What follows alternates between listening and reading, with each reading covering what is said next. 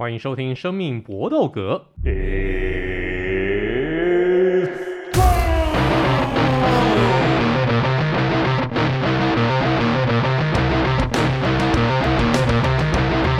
我们的 Podcast 专注在 UFC 综合格斗和 MMA 上面。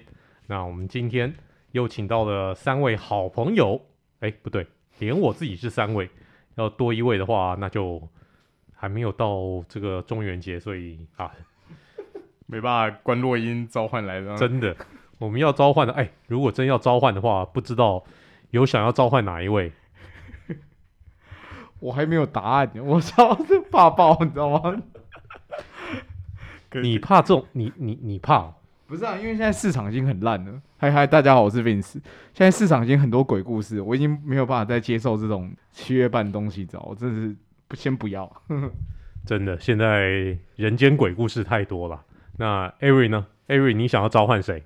召唤召唤一些新鲜的梅亚一起陪我们录好了。这个叫什么叫新鲜的梅亚？新鲜的梅亚就不是关洛音了啊！我们要是临界的朋友，哦、我们之后可能要带那个 VR，然后远端上是那个录音啊。哇塞，我怕你看到不应该看的东西啊！感感受应该相当强烈的。好，我们开始今天的主题。我们先来进行三连拳。那我相信呢，大家在看 UFC 二七五的时候，不知道印象最深刻的会是哪一场？那对我个人来讲，其实我觉得最不可思议的其实是 Shevchenko 对上 Santos 那场比赛。那我个人是觉得 Santos 应该赢得那场比赛了，但 Shevchenko Lucky Seven 啊，第七次的卫冕成功，最后获得裁判的。分歧判定胜，当时呢也引起了整个格斗圈的一阵哗然，像是 Cejudo 啊，很多就职业选手啊，或者说已经退役的这种 UFC 选手，很多人就通通跳出来说，这这这什么判决，什么烂判决，像 Cejudo 啊 Bronson 啊，Ricky Simon 啊，Cody Stamann 啊，Casey O'Neill，大家可以去看看他们的这个在社群媒体上面的一个发言，推特推特的发言。全部都说什么？有一个裁判判四十九比四十六，这个裁判你是瞎了吗？先跟大家讲一下这场比赛三个判决的裁判。首先是一位叫做 Howard Hughes 的裁判，他判四十八比四十七，这个我还比较可以理解，Shevchenko 赢。然后有一位英国裁判 David Lesby，他判的呢是四十八比四十七，Santos 赢。好，这个大家也可以理解。但是呢，有一个德国裁判 Clemens Werner，他判的是。四十九比四十六，也就是说，他认为 Shevchenko 是赢了四回合，然后 Santos 只赢第三回合。那之所以会有分歧判定，可能关键在于那个第二回合。第二回合有一个人判 Santos 赢，一两两个人呢判 Santos 输。但只是我真的不知道这个 Varner 怎么可能判四十九比四十六这样子一个比数？那到底 Santos 有没有？他应该拿到这场比赛的一个胜利，应该夺走 Shevchenko 的一个冠军腰带，但最后呢是发生了抢案，被裁判给抢了呢。那我们待会儿还要再讨论一下 UFC 史上最重大的抢案包括哪些。来，这场比赛我们先请 Vince 来发表一下意见。我自己觉得啦，就是这场比赛我从水感看完之后，我的感觉就是有偷的成分啦。但是我还是必须说，我觉得。子弹姐有她的冠军优势存在啦，就是我觉得他们一定会打二番。然后这场比赛我比较明显的感觉是，我觉得 Shevchenko 的宰制力正在下降，就像是我们看到 Nunes 被扯下神坛一样。就是这对爱看格斗的人来说，这是好事，因为我们不希望这个这个量级就变成一滩死水。我们现在看到很多量级基本上就是死水，我们希望有后浪后浪把前浪扳倒。这东西，所以我自己是觉得他们一定会打二番，而且我觉得 Santos 是有机会赢的。然后我也是期待这件事情会发生。对，然后如果如果我刚哥讲说那个伟英哥讲说，就是史上最大一头，我自己觉得啦，我近代，因为我看的看的场次没有像伟英哥跟跟 Ari 这么多，所以我自己会觉得说，我最近一次看到真的是 Big Steal，就是 U UFC 二四五那场。Max Holloway 对到大地那一场，因为我一直觉得那场比赛应该是 Max 要赢的，那也不会有接下来的我们即将要讲到的二七六的的比赛嘛。我自己觉得那场比赛算是一大头啦，就是我近代以来我看完会有一种干，这他这他妈是什么判决？对，因为我大多数的判决可能我们当下会有会有反应，譬如说像 Rose 对到张伟丽那一场，那个扫脚下去之后，很多人会认为说张伟丽其实是有想要再回来 fight，可是我回去重看了几次之后，我就觉得其实没有，张伟丽其实那时候是晕掉的，他只是倒到地上之后他就醒过来了，他因为他没有做任何防护的防护的姿势嘛，所以我自己就觉得说，哦，这样比起来的话，我最有感觉反而是 Mace 跟大地那一场。Avery 呢？你觉得这场比赛算偷吗？还是你觉得裁判的判决其实是有理的？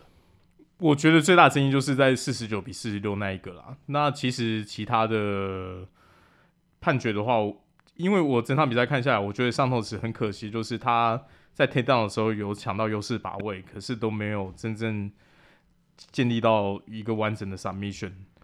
他事实上发动两次 submission 的一个尝试，对对，但只有都在第一回合，然后第二回合以后，他所有在地面上面的一个控制，他大概就没有机会再发动 submission，而且他在地面上面的打击数，这点先跟大家报告一下，他地面上面的打击数才六次，对，才六次，反而 Shevchenko，大家觉得他在地面上面被控制的时间比较多嘛？嗯，他事实上也有在上位控制的时间。Shevchenko 在利用这个少数的一个时间，他也打了五次，所以两个人 ground pound 上面的一个这个差距才一次而已。对，所以就会让裁判在印象上面会觉得说，你虽然在 takedown 上面有优势，可是你站在自己优势位上面，并没有做出一个很积极的作为。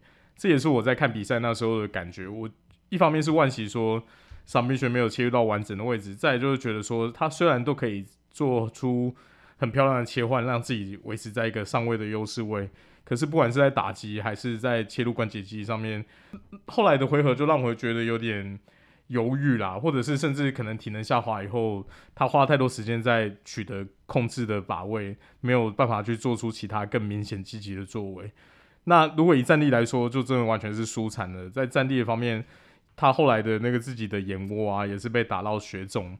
那以裁判的印象来说，真的会影响到很大的分数。但你不觉得那个我们看重播，嗯、他那个眼窝之所以会被打到这个肿起来，是因为一个意外头锤，不是因为真的 Shevchenko 的一个拳头打到他，是 Shevchenko 的头锤打到他。对，好像有锤到，可是他比如说像在地板砸拳还有周期的时候，我觉得也是有累积一些伤害，所以导致他最后在站在场上等判决的时候，整个脸看来就是歪掉的一个状况。那个多多少少都会影响影响到一些裁判的观感。那我自己看起来，整体觉得，我觉得 Shevchenko 在这次比赛防摔，甚至很多在地板上面的判断，真的需要再加强一下。不过在地板上站立的时候的打击，跟其他体能控制，还有他每回合平均的表现，其实我觉得都还是在他水准之内。最大最大的差异就是在他这一次非常非常容易被抢到上位。以前其实不见得会这样，就是就算被 takedown 成功了，也不会一直被抢到优势的上位。可是这一次，我，我真的觉得他的他的那个身体素质跟年纪那个那个已经开始出来了。对对对对，爆发力什么可能还是有影响，所以很容易一一直都被转到说他就是被压在底下那一个，那会也会导致他说他其实花很多心思在让自己不要被 submission 终结掉。我老实说，我其实在看 Life 之前，我根本没有想到这场比赛会打到五回合打满。算是那一次，那一次在看二七五的时候很惊喜的一场比赛。可是看完以后，我觉得我我唯一的疑虑就是四十九比四十六那判决。嗯、那其他的胜负来说，我觉得两个人都有各自的机会，可是都不算有完全把握到。那刚刚 Vince 已经讲了，他觉得他看过的最大的一场那种被裁判偷走的比赛。嗯，那 Aaron，你心目当中呢？我心目当中，我想要提名两场。第一场就是 GSP 跟 Johnny Hendrick 在 UFC 一六七那一场冠军对决。那很明显的看到，其实这一场我觉得几乎可以算是 GSP 在职业生涯面对的最终极的挑战，因为他整场比赛打得非常非常非常不舒服。他从一开始 Johnny Hendrick 的重拳打击就让他晋升的觉得非常非常痛苦，而且那时候的 John Hendrick 在他想要晋升残暴去 take down 的时候，其实成功率也没有很高，反而在挨了很多更多近身的重拳。说实在，这场比赛。打满，然后你如果真的有去看 FINITE 的呃 Fight Fight Pass 的重播的话，你会觉得说，你真的没办法理解 GSP 为什么赢，除了说他是现任冠军以外的优势。对，因为 Johnny Hendrick 在这场比赛表现的非常非常强势，不管是在 takedown 打击各方面都占尽优势。事实上，你看 GSP 那个赛后准备要等待宣判，那时候肢体语言 GSP 觉得他自己输了，有点垂头，对，你看他那个垂头丧气的样子。对，没错，没错，没错。而且这场比赛也导致了，算是我觉得是影响 UFC 历史的一个很大的事件，因为在这场比赛之后，GSP 就是呃有公开宣宣誓说，如果 UFC 在不不导入 USADA 的药检制度的话，他其实根本就不想要再跟 John Hendrick 或者其他选手有有继续的比赛，因为他一定是在那个场上有明显的感受到说，在爆发力还有整个肌肉的强度上面有有很明显的差异。所以，其实，在 USADA 导入药检以后，John Hendrick 的确有因为药检失败被禁赛过，然后再回来以后，整体的状况就大不如前。他不管是在身材体重的控制上面，还有在场上的经济状况，都跟这一场比赛根本是两回事。那其他受到影响的很多选手很多啊，包括 JDS 啊、Overeem 啊那之类的选手很多。不过，我觉得这场比赛真的就可以看得出来说。你你完全可以发现说，一个纯自然派选手跟一个可能是 Juice 过的选手在场上的差异会多么大。GSP 你说他是武学大师，呃，武痴型选手完全没有毋庸置疑。可是他这场比赛真的是打到沮丧到不行，他五回合就是 desperate，完全就是很绝望的状况下在比这场比赛，什么招式都会被对手挡住，然后他吃什么招式都觉得非常的痛苦。我我我觉得这场比赛真的建议大家可以看，这这一场绝对是 USP GSP 在职业生涯终极考验。那还有另外一场就是 Carlos Conde 对 Nick Diaz 在 UFC 一四三的那一场比赛。那这场比赛非常有趣的点就是两位选手其实都是在 Prime Time，都在巅峰状况底下。那时的 Nick Diaz 不是我们后期看到近期最后一次输在那个会有慢速动作，那时候的 Nick Diaz 动作非常敏捷，而且打击跟摔技。跟柔术都非常非常有水准，所以这场比赛是一个非常高水准的互相输出的比赛。那康迪在那当时其实也是一个还没有经历过这么多伤痛，是一个完全体的选手，所以两个选手其实在场上就是真的是互轰。可是尼迪亚斯在，我觉得在整场比赛，其实在地板的控制上面，还有整体的压制，还多了更多的优势。不过到最后比赛结束的时候，其实还是判康迪赢。那我觉得很可惜，就是。这一场比赛就是内迪亚斯生涯整个生涯对冠军最接近的一场了。他知道赢的这一场其实就是冠军，不过很很可惜，就是因为裁判判决的因素错过了。不过还是很建议大家可以去看看迪亚兹在巅峰时期的英姿，也是一场经典对决。其实 Carlos Condit 他生涯这种经过这样子一个比赛，这种裁判有争议的一个判决不止一场。嗯，那 Carlos Condit 他自己。他对尼迪亚兹那场比赛呢，他是赢的那一边，他是受益的那一边。嗯，他有一次是他是诶、欸、被被抢掉那一边，他就是他他对 Robbie Lawler 那场比赛，他对 Robbie Lawler 比赛，当时 Robbie Lawler 是冠军，嗯、然后他是战代冠军，所以是一个一统江湖战，在 UFC 一九二的时候，那当时因为冠军赛，所以要打到五回合。那前四回合，Carlos Condit 起码赢三回合，嗯，所以你很明显的感觉到第五回合，Robbie Lawler 就是准备要挥拳来打，就是准备要就就就靠啊，就就能敲到，能打倒你一拳打倒你，他 Robbie Lawler 觉得那才是他唯一赢的机会，嗯哼，那结果呢，后来他也没有办法打倒康这个 Carlos Condit，那五回合打完，裁判宣判的时候。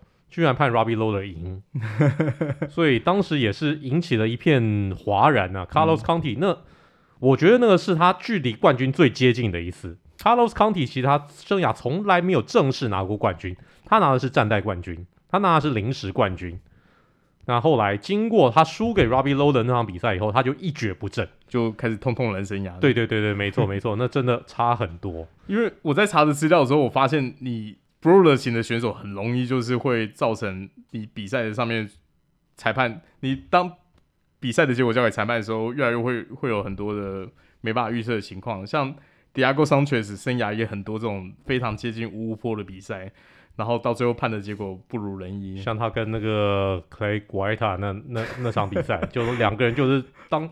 就两个僵尸在那边互考，对啊，对啊，对啊，谁赢都不意外啊。所以你那种就是要怎么判就很难很难说。那我觉得真的就是说实在，有时候就觉得对这种 Brawler 型的选手很可惜，他可以打出很棒的表现，可是最后比赛的结果胜负往往不是可能自己想要的。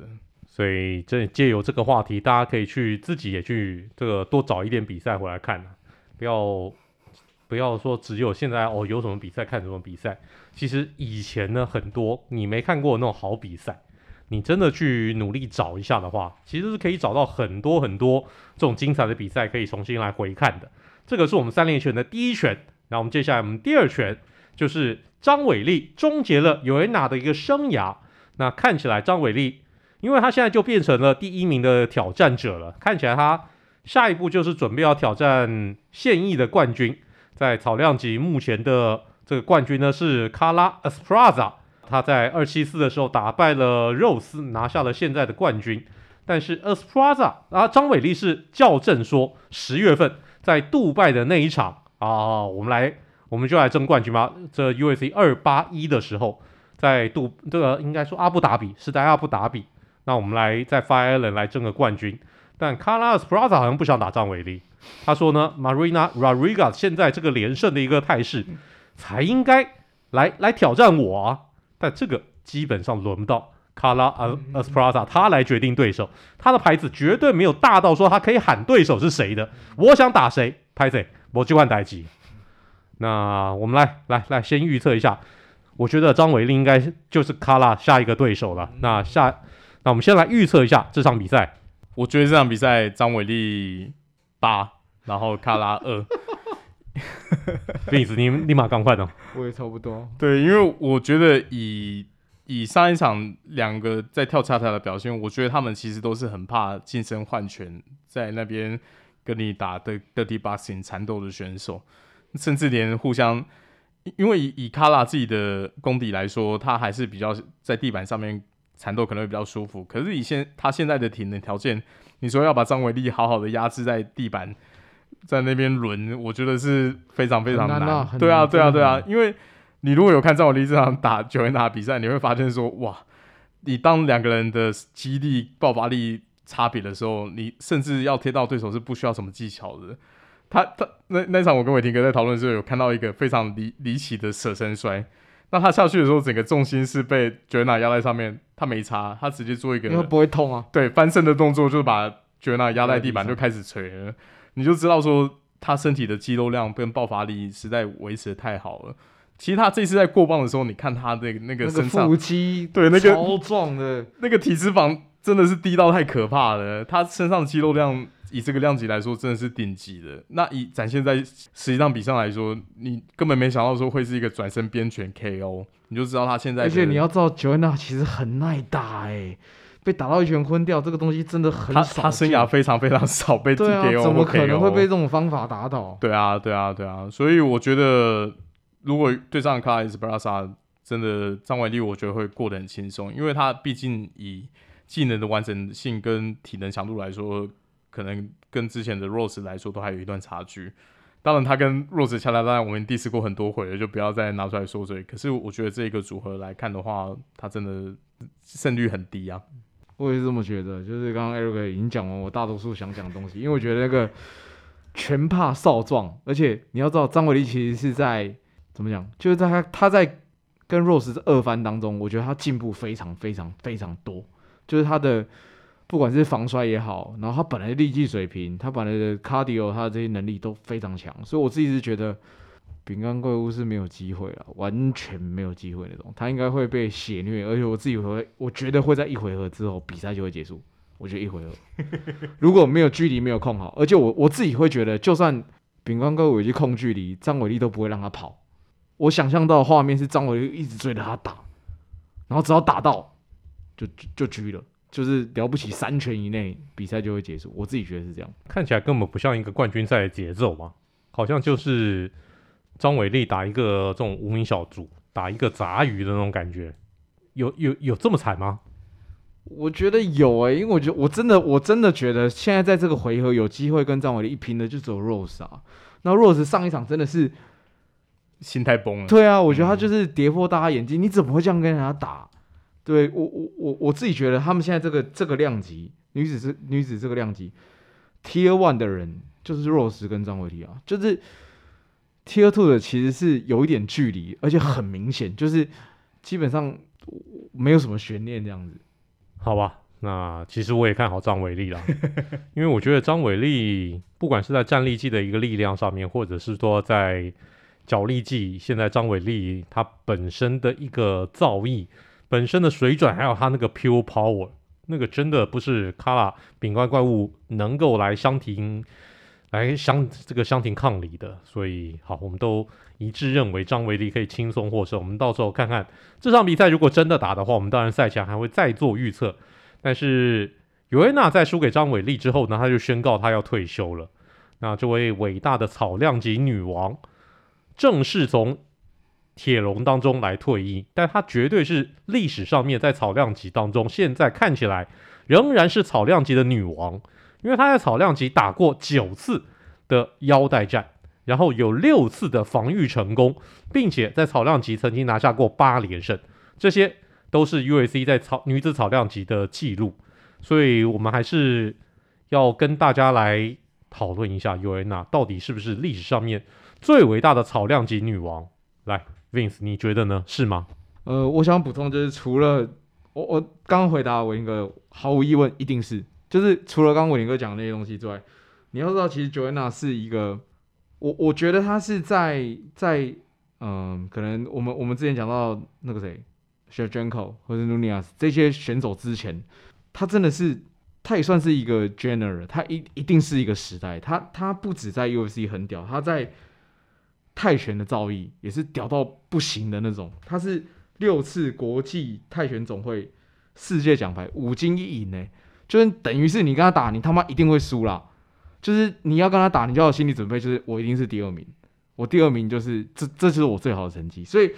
他在转战到 UFC 之前，他的战绩是这么这么的好，然后到 UFC 之后，他可以延续。因为我们知道，其实很多其他职业就是这种格斗项目的选手，不管是摔跤或什么，他今天巴柔也好，他进入 UFC 这个大联盟，他不见得可是可以活下去的。因为 UFC 他就是可以说就是百家熔炉，然后融在一起。我觉得这个东西真的很难，然后他可以防卫到这个程度，所以我觉得他绝对是最好的草量级的女王这样子。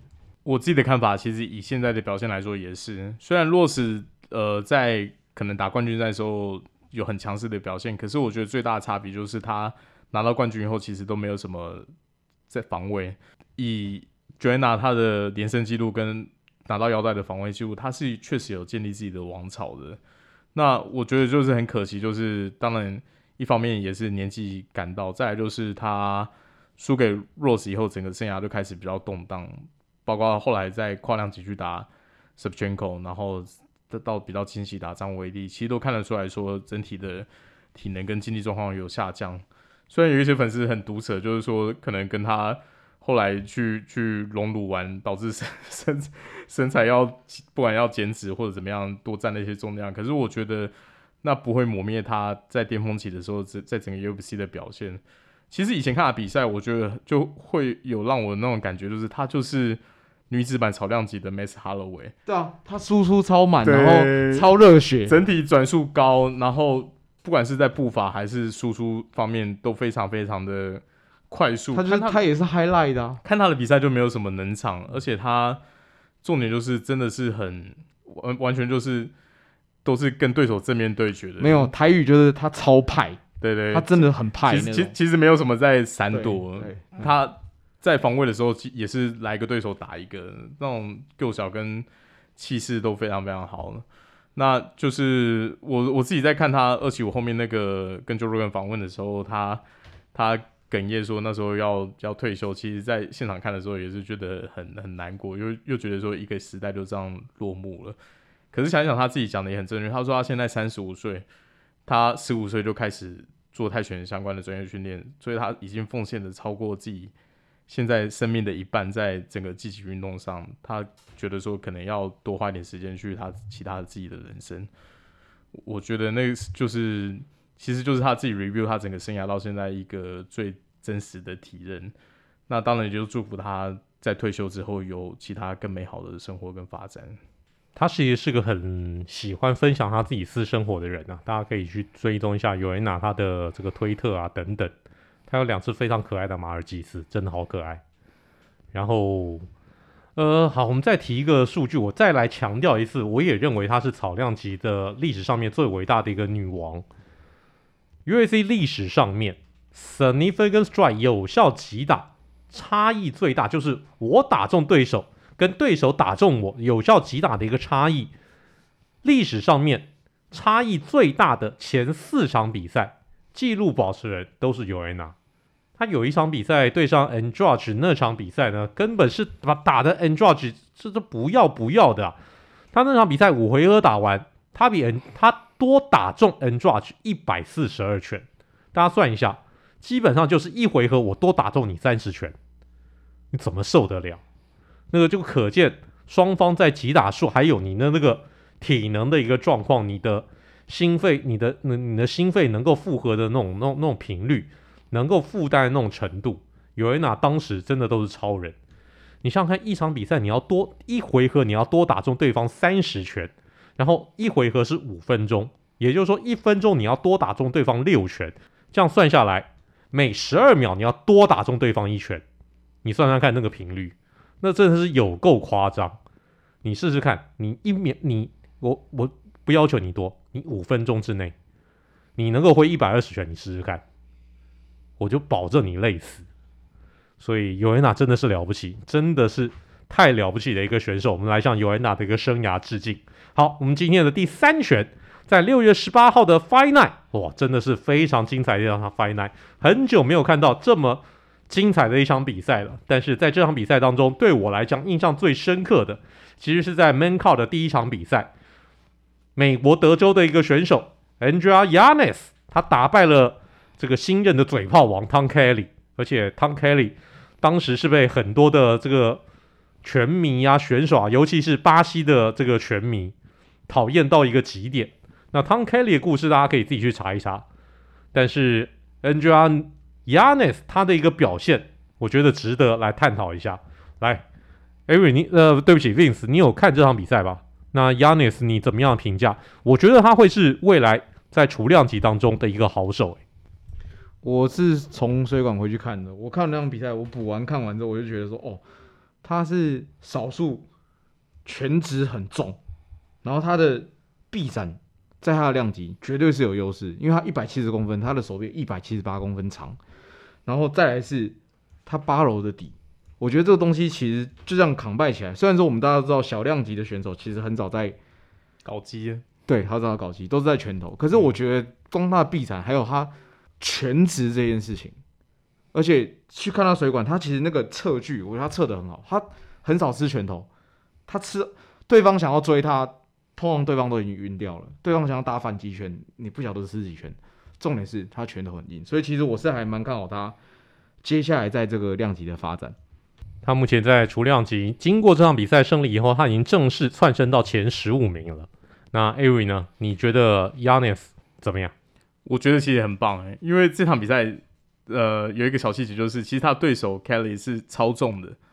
那他不止超重，然后还亚尼斯还答应打这场比赛，而且在比赛中的表现也是实际上是碾压对手的，出拳的频率，然后移动的步伐，再来像 Vince 刚才讲的击打的准确度，全部全部都击过对手啊。他他其实，在比赛一开始，大概是可能被他的那些。乐色话其实是有影响到一些心理状态，非常非常冲啊，就是直接短距离就开始换拳，很想要杀了你。对对对对对，所以所以后来把对手打到地上，有一个梗图，就弹空气吉他那个瘫软的那个画面以后，然后裁判终止比赛，他也在旁边比中指啊，就两手 直接开始开始 diss，你就会发现说，哇，这个选手实际上战力真的是蛮蛮蛮惊人的。那尤其就是他现在在 UFC 出赛也五连胜了，我非常看好他可能在今年，假设再出赛一场的话，是有机会升到前十名的，绝对是明日之星。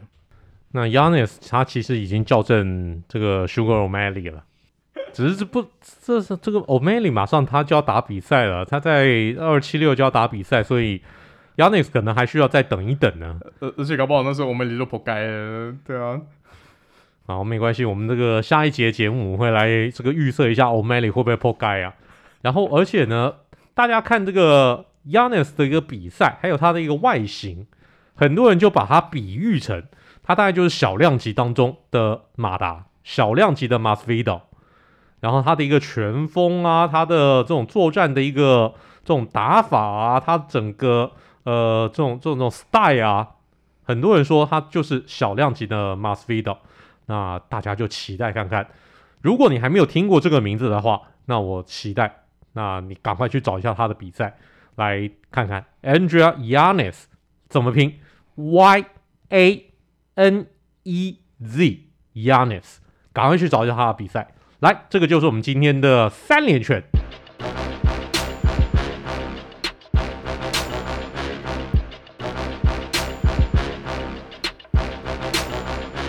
我们今天的 UFC 小尝试。在六月十八号这场 Final，总共十三场比赛，终结率相当的高，有九场比赛是终结胜，然后其中有八场是 KO，那八场的 KO 胜平了 UFC 在单场比赛当中的最多 KO 的记录。那来这题出了，然后呢，而且啊这个九个终结的一个选手，所以让 Dana w 赛后呢龙心大悦。他就说：“哎，什么那个以前那个，因为那个赛后的那种、那种、那种赛后殊荣，赛后要发那个奖金啊，以前大概就少少的，一场比赛打完以后，可能就是两到三位选手或者两到三场比赛有办法拿。但他这一次呢，就说来来来来来，九个有终结比赛的一个选手全部拿。哦哟，这不得了，每个人五万，也就是说一下子就发了四十五万美金啊！这个 Dana White 很少这么大手笔的。那到底？” Dana White 以前有没有干过这种蠢事呢？Avery 有吗？有。那伟霆哥已经破题了，其中八场 KO 或 TKO 追平的比赛都其余还有六次，是哪六次呢？我这边来以年代排序降密下来。那第一次发生是在 UFC 九十二，在二零零八年的比赛，当当时有十场比赛，这个 Fight 呃数字赛，十场比赛里面有有八场是 KO 或 TKO 胜。然后再下一次就是二零一三年的 UFC on Fox，主赛是 Henderson 对 Mendes，呃，十二场比赛里面有八场是 KO TKO。那再下一次就是二零一四年七月十六号的 UFC Fight Night，主主赛是 Cowboy 对 Miller，十一场比赛里面有也是有八场是 KO TKO。然后再下一次就是 UFC 一九九 Rockhold 对 Bisping 的二番战，十三场比赛里面有八场是 KO TKO。那再接着下来，下一次就是 UFC 二一八哈罗维对 Odo 的二番战，十三场比赛也是有八场 KO TKO，然后再下一次就是在卡塔尔对 Elmi 这场的最近这一次之前的，就是二零二一年十一月的维对 Rodriguez，要 Rodriguez 那场打到昏天暗地的比赛，十一场比赛里面也是有八场是 KO 对 TKO，总共是六次。那另外。九次的这个九个赛后的这个殊荣，赛后的 bonus，嗯，则是平记录吧？对，那第一次发生其实就是在今年三月举行的 UFC London。那 UFC London 如果那时候有各位有看直播的话，其实会发现说，哇，这一个 Night 的品质跟嗨的程度真的是不下 Pay Per View。英国人我都怀疑说是不是先在外面酒吧喝过两三轮，然后来进场看比赛。我肯定是，实在实在是嗨到不行。这第一次看到有看格斗比赛，好像在看足球那种，比如说像在看他们自己的，可能是英超冠军战啊，或者是欧洲国家杯决赛那种感觉。因为很正常啊，因为那场比赛安排了很多英国选手去打老外啊，而且重点是都打赢了，然后非非常非常的嗨，非常非常开心。那当下 Dana White 也是龙心大悦，所以在那那场 Night 结束也是发了九个赛后殊荣的奖金，一个赛后殊荣是可以拿到五万美的。对，那这一次其实就第二次。那 Vince，你有没有什么要补充的？没有补充，我刚才上课，刚被 Eric 老师上课，蛮好的。因为我一开始一直以为大拿很小气，因为在我们心目中，我一直都以为他是心眼比屁眼还小的男人，没有想到他偶尔会这么嗨，然后就。发钱发爆，我操、嗯！感觉大拿也喝醉了，可能也是被灌了一轮才继续看比赛。没有，我觉得他 他他也是人来疯啊，开心什么东西不行？对啊，对不对？心情不好就是一直抓，好的时候就一直发。好了，然后今天比赛内容我他妈我看得很爽，我就发爆这样子，很像台上的老板，不知道超情绪化，真的。那那场伦敦的比赛，其实赛后呢？工作人员其实是有拿说哦，我们拟定啦这场比赛，比如说 performance of the night 要给谁，fire of the night 要给谁，各抓一个嘛，各抓一个嘛。嗯、然后拿去给 Dana White 过目的时候，Dana White 说 fuck，今天只要有 KO，今天他妈的这么比赛这么好看，那全发了，呃，有 KO 就发。对，所以让工作人员吓一跳，所以创下了这个历史记录。这没有想到这么快，嗯、马上就三个月之后就平记录了，第二次就来了。对，没没没错没错。所以也真的还蛮难得的，希望 Dana White 能够一直保持这样子的一个心情下去啊，不要心情不好了哈。选手也开心啊，选手也开心，大家都开心啊。但是呢，哎，我我们刚才少讲一个，就是历史上面在单场比赛最多的终结，其实不止九次，八次 KO 呢是平记录，但是终结不一定是 KO，还包括降服。嗯，所以历史上面最多在单场比赛的一个降服，呃，应该说。K.O. 加降服，K.O. 加降服的一个终结胜，其实是十一次，嗯、历史上面只出现过两次而已，分别是在二零一四年跟二这个 UFC 二二四，好出现过这两次，相当难得。这个就是我们今天的 UFC 小尝试。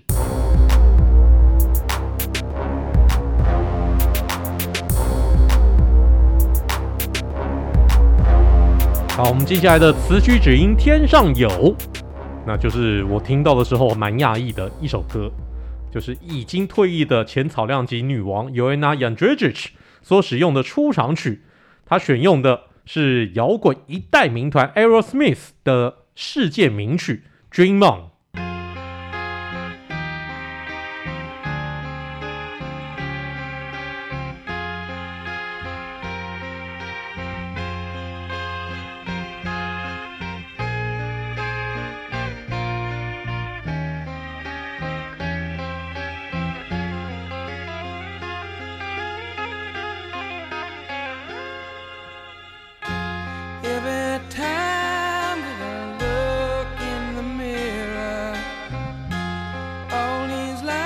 歌太有名了，你不要跟我讲你没听过，没听过，我真的不知道不知道要怎么样的形容你才好。你是智障还是白痴？来来来，这首歌不要，personal 啊，真的吗？好，这首歌 Vince 来你先讲一下，有没有听过？怎么可能没有？不然我就出去了，对不对？什么智障或白痴？这这首歌其实是神团在还没有成名之前的歌啦。然后我自己觉得他的歌词，歌词也好，曲风也好，你听完会。真的是满满的鸡汤感，就是他们真的是很适合在不管是 Joanna 也好，或者是在一个团要红之前，他们这段 hustle 这个过程，我觉得是非常非常适合。然后你听了会，我觉得很适合健身的时候听，或者是你很 depressed 的时候听，我觉得都很棒。就是你听完会有一种哦，干，对我我我要提醒我自己，我要继续努力这样子。这首歌真的很适合 Joanna，我觉得如果没有听过的。一定要听，我希望我们的听众好不要当智障。那这首歌的故事，我们就请 Ari 来介绍一下。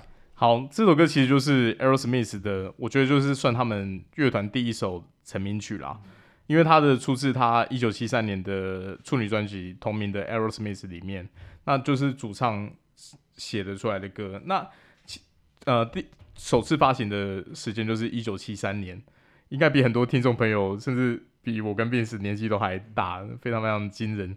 那这首歌其实以歌词的层面来说，它就是在讲说，我觉得就是在讲说，他乐团自己在奋斗过程还没有成名的时候，如何要坚持自己的理想，去持续的奋斗。所以它因为是有那种励志性质的，也常常用在比如说像像是运动比赛啊，或者是电影里面的插曲啊。我自己这对这首歌第一次开始有有比较大印象，其实是在。两千零二年的时候，他被 M&M 在他自己的《The M&M Show》那张专辑里面有被被取样，取样的单曲叫做《Sing for the Moment》。那基本上就是那整个副歌都是全部都是用军军样的那个的副歌来来来唱。那是我第一次因为因为 M&M 单曲再去认识这首经经典的摇滚歌曲，然后当下就其实有有吓一跳，因为我其实那时候对 Aerosmith 的印象就是。还在那个世界末日的主题曲啊，利弗泰勒他就是主唱 Steve Taylor。I don't wanna miss a thing。对对对对对，一一九九八九九年那时候，对对对对，然后没想到说哦，原来这个乐团其实实际上在更早的二三十年前就已经走红，而且是一路红到现在。长青团对，那 Aerosmith 我觉得很很棒的一点就是，他们从那时候到现在，主唱的那个嗓子一直维持的很好。他现在的在 life 上面的功力都都还算是非常有水准的，比很多他的后辈团像 Bon Jovi 啊或者其他的维持都好非常非常多。他已经七十嘞。对啊，对啊，对啊，对啊。我印象中就是同年龄的团还有这种水准的，我就是 Aerosmith，还有那个 Iron Maiden，还有可能 Judas Priest 也算啦。就这几个是还有那种当年的 Pink Floyd。对对对对对。那其其他的基本上都要可能要降一个 key 到两个 key 才能把自己以前写的歌唱完呢。大家听听看现在的 Guns N' Roses 就知道了。对啊，对啊，对啊。那所以所以我觉得一个团的经典地位，除了说当初的 hit 单曲以外，其实你要判别出这个团是不是还活着，你就去看他们还能不能 live 表演就知道了。摇滚乐团的价值就是在 live 的演出，不是在他实际上出的专辑上面。那我觉得这这一团真的是也算是美国七八年代很经典的 hard rock 团，也推荐大家有机会多可以多听听看。而且他们也是首创把 rap 饶舌乐跟摇滚乐结合在一起的。那个 Run 跟 Run DMC 的那场 Walk This Way，嗯嗯，那这一次的一个合作呢，大概就开启了未来很多这种。摇滚乐跟饶舌歌曲的一个结合，也开创了这种 rap metal 的这种这种这种形态。嗯哼，很多 new metal 团也许没有这首歌，他们是不会出现的。就是要有这种 crossover 才知道说，其实有这种玩新玩法。没错，所以你说他们是其实 new metal 宗师也是可以的。的确是，的确是。所以 Aerosmith 这个团，不要以为他们真的很拔辣，没有啊。他们当初也是厉害的很啊！不要不要只真的只记得世界末日主题曲，真的没有错。不要不要只记得他们一些那种比较拔辣的一个单曲，然后你就说哦，这就 Aerosmith 嘛，这个团有什么了不起的？嗯，这个团太屌了。嗯，所以希望大家多去找一找 Aerosmith 他们以前的一个歌，或者说你看他们现在的演唱会，你才可以发掘 Aerosmith 之美。有人哪会选用这首歌？我觉得也非常的棒，真的就代表很符合他的一个人设。他他对自己的格斗生涯还有没错，对，的确是。嗯、那我们也期待尤安娜她的下一个职涯，她下一个人生能够过得一切都好，希望她一切顺利。她说她想想要生小孩，她想要进入到下一个阶段。那我们也祝她能够顺利的找到另一半。这个就是我们今天的生命搏斗格，谢谢各位的收听。来到了说再见的时候了，来，Eric。好，我要先 shout out 我们的律师忠实铁粉，感谢你会把我们节目当做白噪音，真的是意想不到的用途，谢谢你啦，See you next time。这个我们应该怎么样回应他？我们就是祝福，希望他听得好，然后该打扫打扫，然后我们有做到白噪音这样的效果就好。对，就祝福，不管是因为什么目的听我们节目的听众，都可以找到一个很棒的，对对对，可以找到一个很舒服的状态。对对对，大家拜拜，我是 Vince。这个律师，我们就不收你律师费了哈。Good fight and good night。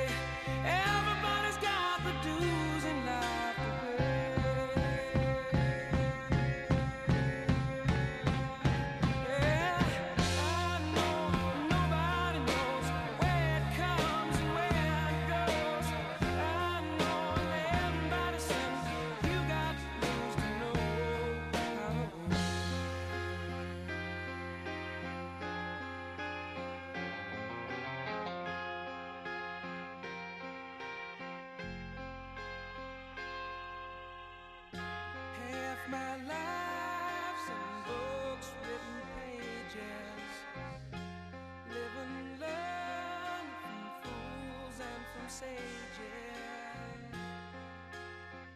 You know it's true. All the things come back to you. Sing with me, sing.